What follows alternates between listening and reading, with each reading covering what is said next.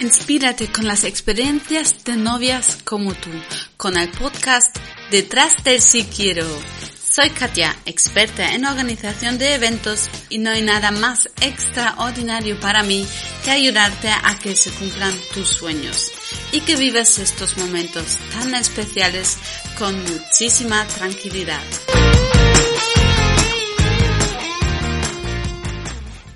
Episodio de hoy descubrirás la historia... ¡Tin, tin, tin! Pues nada más que la mía. ¿Qué te voy a contar? Quería celebrar el episodio 23 y pensado, hmm, yo también he sido novia y por qué no compartir mis experiencias contigo. Y como no quiero autoentrevistarme, he pensado, hmm, voy a invitar a mi querida amiga Laura. Laura, bienvenida y muchas gracias por hacer de entrevistadora. Hola Katia, es un honor que me, que me hayas llamado para, hacerte a ti la entrevista. La verdad es que me hace mucha ilusión. Aviso, no me he preparado nada. Quiero hacer el mismo, como, como cualquier otra entrevista que hago con las novias o novios que estáis ahí fuera. Así que nada, yo temblando, nerviosa y a ver lo que recuerda mi memoria de mi propia boda. Laura, te cedo el micro. Muchas gracias, Katia. Bueno, pues vamos a empezar por tu pregunta de siempre, que es ¿cuándo te casaste y cómo fue? Cuéntanos. Pues me casé en septiembre de 2013. Eh, de hecho, firmamos en el registro civil el 13 de septiembre de 2013, que me, encantó la fecha, es 130913, y la boda fue el 14 de septiembre, el sábado. Y fue, claro, fue una boda civil con un maestro de ceremonias que fue un actor y acompañado de mi amiga, em, bueno, mi amiga alemana Mikey, mi, mi queridísima amiga Mikey, que hizo, bueno, como sabéis, soy alemana, por lo cual la, ceremonia fue en español y en alemán. Y nada, nos casamos en una finca y fue de día y nada, mm, celebramos después con mucha comida y, bailar hasta las 12 de la noche. Qué guay, qué divertido, Pinto, pinta muy bien. He visto fotos y, y pintaba muy guay. Y en, cuando empezaste, cuando os prometisteis, digamos, ¿qué es lo primero que hiciste? ¿Sabías ya un poco por dónde empezar la organización de la boda o cómo lo organizaste? Bueno, en, en, principio, pues empezamos de lo más principal, era elegir las fechas y las fechas y a la vez el tema del papeleo, de la documentación, porque como soy extranjera, pero empadronada aquí, bueno, había ahí una serie de documentación, documentos que teníamos que reunir y en realidad empezamos, pues, como se había visto por ahí un poco, he empezado primero con buscar dónde nos casamos, he hecho una preselección, estuve hablando con Antonio, pues aquí, allá, em, hemos visitado algunos sitios para ver si nos encajaba. Vimos una finca que nos gustó mucho en, una, en un evento de puertas abiertas y, y podía visualizar nuestra boda ahí y así que, no sé, esto fue muy rápido. Tuvimos la fecha, tuvimos la finca y, ya enseguida pues todo enlazaba un poquito. Pues el fotógrafo que a su vez también nos hizo el vídeo de la boda. Y, bueno, las invitaciones, pues no sé, yo creo que lo, más importante en aquel entonces eh, fue encontrar el sitio y, también el, bueno, este sitio contaba con una empresa de catering aparte, ¿no?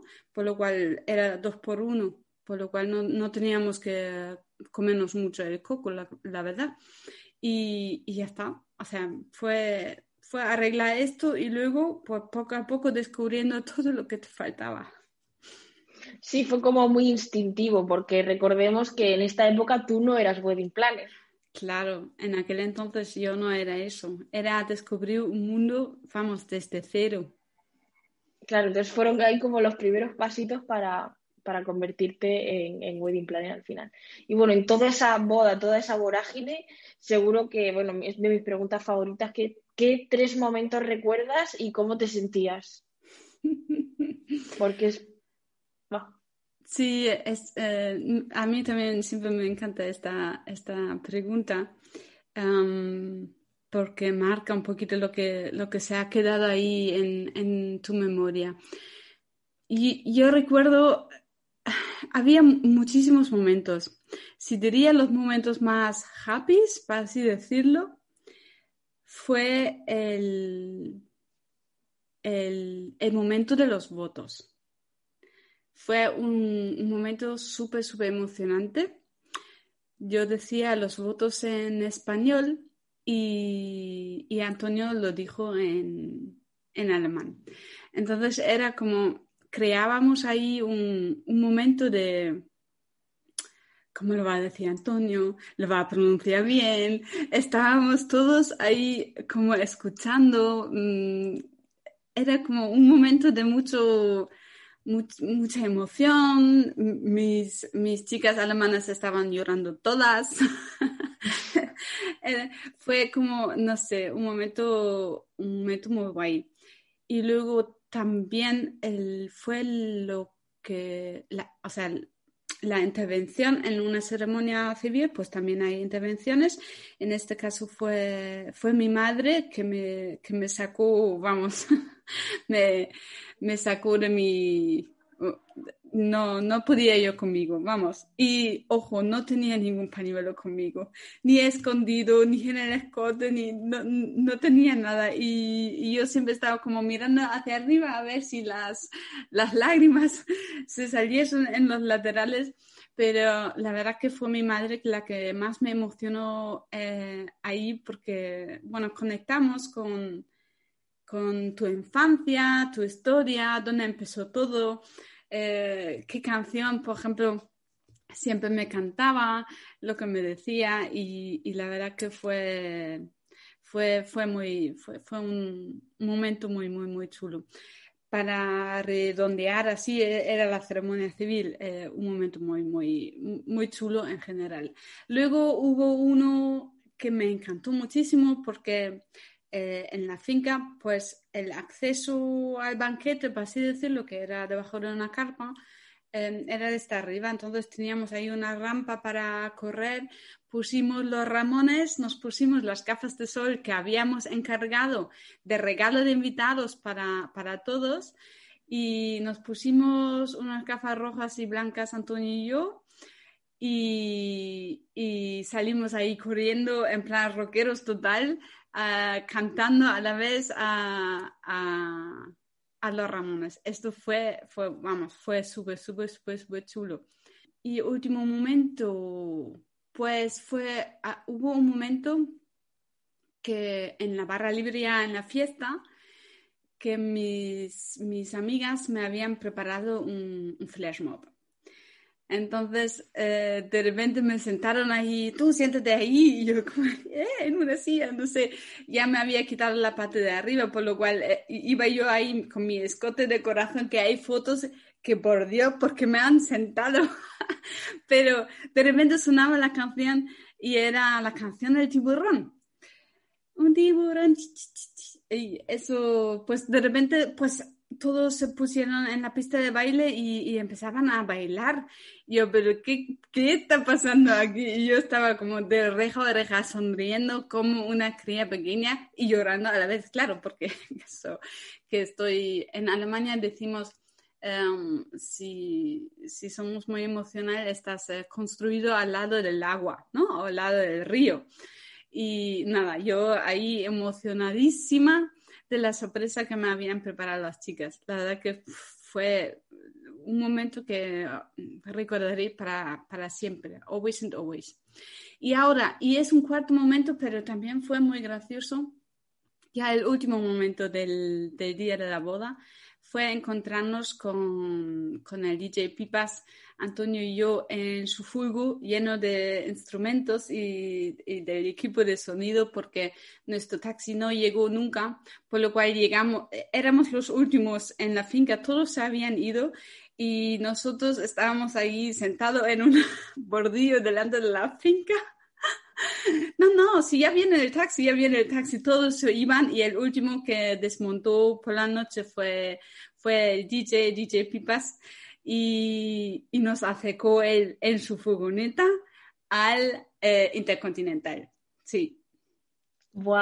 O sea, es como divertido y al mismo tiempo verte ahí en ese último momento final de la fiesta, como tú dices, sentados en el bordillo, no sé si vestido de novio y de novia, en plan. Sí, sí, sí, vestidos de novia y novio, ahí no teníamos nada para cambiar, íbamos directamente al hotel después y íbamos en la fulgo y en la, entrada en el, en el, puesto de seguridad.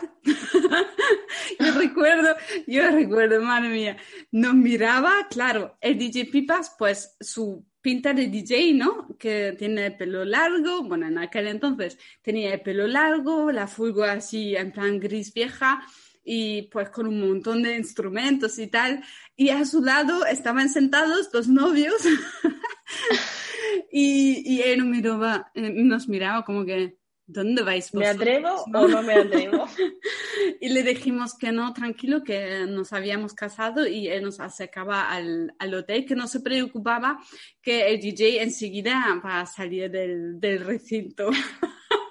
nos meamos de risa que fue buenísimo, fue buenísimo, buenísimo no sé, las cosas a veces pasan por algún motivo que el taxista nunca llegó. No sabemos, igual luego ha llegado a los cinco minutos y siguió aquí eh, sorprendiendo que no había nadie, ya nos habíamos ido, pero le dimos bastante tiempo. Por lo menos 20 minutos estuvimos esperando y como no vino nadie, pues nos acercó el DJ. Eso fue, vamos, fue brutal.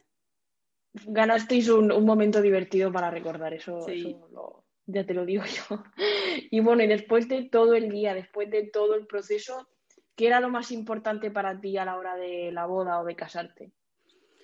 Yo tenía muchas ganas de, de tener una celebración con toda la familia, con mi familia y mis amigos de Alemania y con la familia aquí y los amigos de España.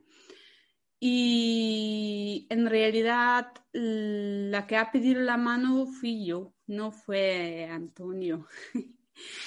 y yo tenía mucha ganas ya de, de tener, de dar ese paso y, y, entonces le pedí la mano a él y me dijo que sí.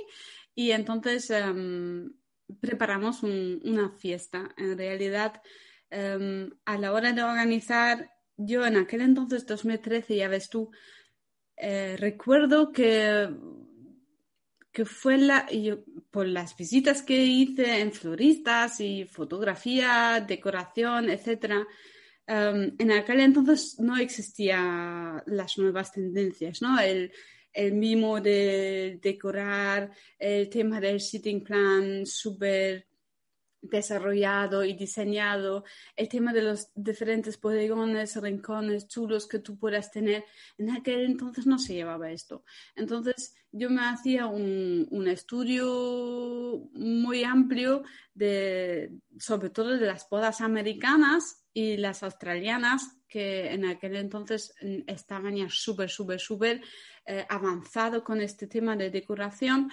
Y me preparé ahí, mm, eso sí, es un poco, bueno, manualidades, ¿no? Eh, me hizo un, un, tablón, un tablero de como de un metro veinte por ochenta, con todas las zonas, identificando todas las zonas de la finca con fotos, collages de cada zona, de, mm, enseñando a las floristas todo lo que yo quería en cada zona. Entonces, mm, cada vez que yo entraba a una floristería, pues se quedaron como, eh, eh, ¿puedo sacar fotos? yo, claro, debes sacar fotos porque eso es lo que quiero.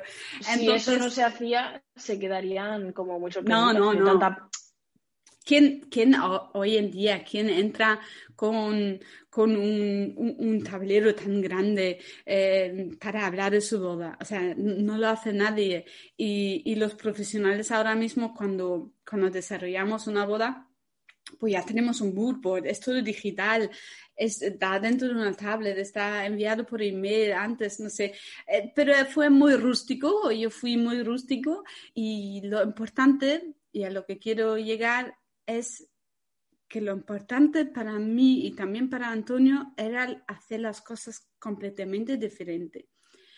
Eh, ya empezando por la comida, normalmente era el cóctel con unas estaciones y luego la comida. Vale, pues nosotros hicimos el cóctel en vianda, tuvimos una estación y luego en la comida, en vez de poner primer mm, entrante, segundo entrante y luego plato fuerte, sustituimos los platos, los entrantes por estaciones. Entonces, colocamos alrededor de todas las mesas cuatro estaciones diferentes que la gente podía comer lo que quisiera. Luego sí que hubo un plato de carne para terminar y el postre, pero el, el cóctel fue un, pelín más, bueno, la verdad que fue un cóctel normal. Nos lo pedimos todo porque nos sacamos fotos en, en ese momento, que fue, o sea, fue uno de los grandes errores porque nos perdimos todo el cóctel. Pero bueno, eh, y después pues bajamos y las estaciones se disfrutaban realmente en mesa. Tú ibas con tu plato, en plan una mezcla de buffet y servicio a mesa. Fue súper divertido porque la gente se movía, eh, pues hablaban el uno con el otro, los que hablaban inglés, pues con los que hablaban alemán, los alemanes que hablaban español, pues hablaban en español bueno, fue aquello fue, vamos, eh, fue, fue súper divertido. Y es, realmente lo que, lo que pretendíamos, que hacer las cosas diferentes.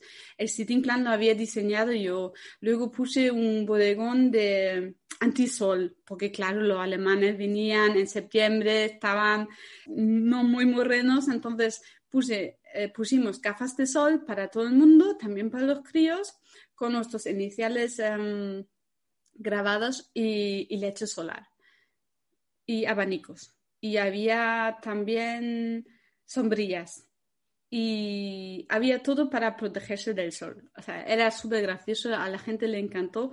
No existe ninguna foto porque ni al fotógrafo le, llegó, le, dio tiempo para sacar una foto de aquello que, fue arrasado en, en menos de 10 minutos todo el mundo de repente tenía puesto la gafa de sol eh, o, esas sombrillas, en fin, fue, fue todo muy, fue, distinto. Todavía la gente recuerda aquella boda y yo, mira, después de tantos años ya en el sector de bodas y hay tantas cosas que me volvería a casar. Seguro que aún así sería diferente aunque mantuvieras algunos pensamientos, pero después de todo lo que sabes con casi 10 años después de aquella boda, sería, sería curioso ver qué, se te ocurriría hacer a día de hoy. Mm, la verdad que sí, tengo ganas. Se lo he dicho a Antonio. O incluso valorar cosas que a lo mejor repetirías, ¿no? De decir, esto me encantaría hacerlo igual, porque lo disfruté tanto. Mm. Mm. Y por ejemplo, a, colación de esto de, de tu yo del pasado, ¿Qué le recomendarías a tu yo de novia si te encontraras con ella hoy o en su día? Pues mira, le, diría que, que, se, que se busque a alguien. En aquel entonces no existía. Si existía el tema de la organización de bodas, busca bien y busca de alguien. Porque yo me hice cargo de toda la organización yo estuve en la finca el día de antes, yo tuve que rectificar los errores que había eh, hecho la, la floristería.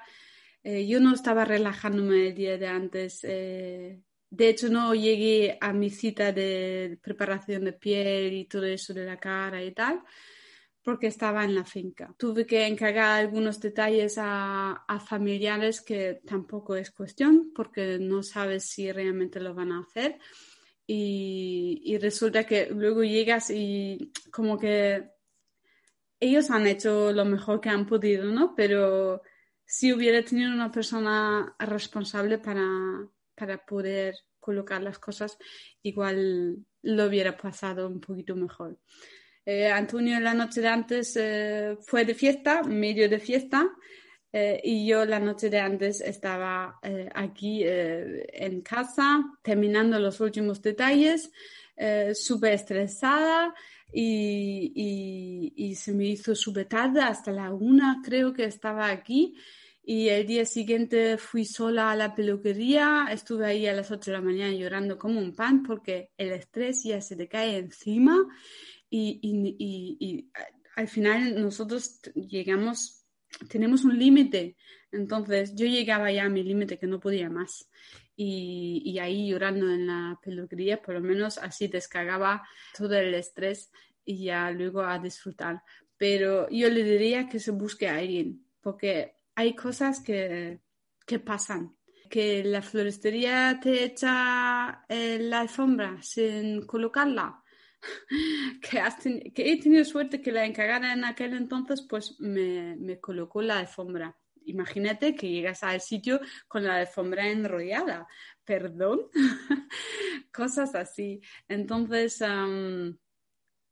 yo que sé, había muchos detalles que si hubiera tenido una persona en que confiar y decirle todo como lo, me lo imagino, cómo lo visualizo, porque al final son tantos meses de preparación, de visualización, de, de los detalles por aquí y para allá y, y, inviertes también un montón de dinero en ese momento que que tiene que ser perfecto. Si no es perfecto, ¿para qué inviertes 10 mil, 20 mil, 30 mil pavos? O sea, entonces es lo que les diría. Búsquete a alguien o simplemente en aquel entonces aquí yo creo que tiene que haber, em, alguien tiene que haber em, existido para poder ayudarte. Los metres y los encargados mm, comerciales de las fincas o de los caterings no son las personas adecuadas. Ellos siempre, siempre harán todo lo que está en su poder, pero Mm, ellos tienen otros, em, tienen otro trabajo, tienen otras responsabilidades, que funcione todo en la finca, que la comida esté, que el cóctel sea fluido, que que no le falta a ningún invitado nada más. Pero todos esos detalles de regalos eh, para los invitados, mm, el sitting plan con todos los, detalles personalizados, el montaje, el, timing, incluso de los momentos más importantes del banquete, sí puede llevarlo el metre, por supuesto, porque se coordina junto con la comida. Yo muchas veces el protocolo del, del propio banquete lo cedo al metre porque es él que controla mejor cuando sale el plato, cuando entra el plato, etcétera, etcétera. Pero alrededor de todo esto hay tantos detalles que no controlamos, que no controlamos. Y si quieres realmente disfrutar de tu inversión que has hecho en tiempo, esfuerzo, amor, emociones y dinero, necesitas una persona que ya da igual que te ajuste a tu presupuesto. Y ojo, una cosa también me diría yo, señorita Katia, el tema de las flores, dejarlo para lo último, como que no.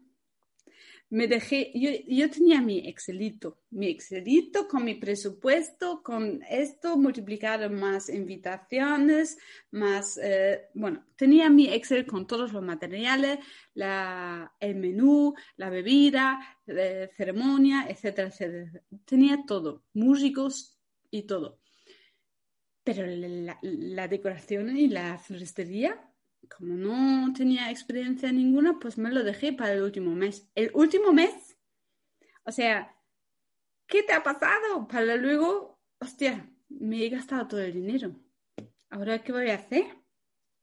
Entonces, esos son pequeños detalles que si tienes alguien que te dice, ajá, señorita, mm, último mes antes de la boda, no, hay que distribuir cada tarea cada mes antes de, cada X mes antes de la boda, pues corresponden unas tareas y las prioridades tuyas, si para ti es muy importante la decoración, debes de apartar un porcentaje alto de tu presupuesto a, a la decoración.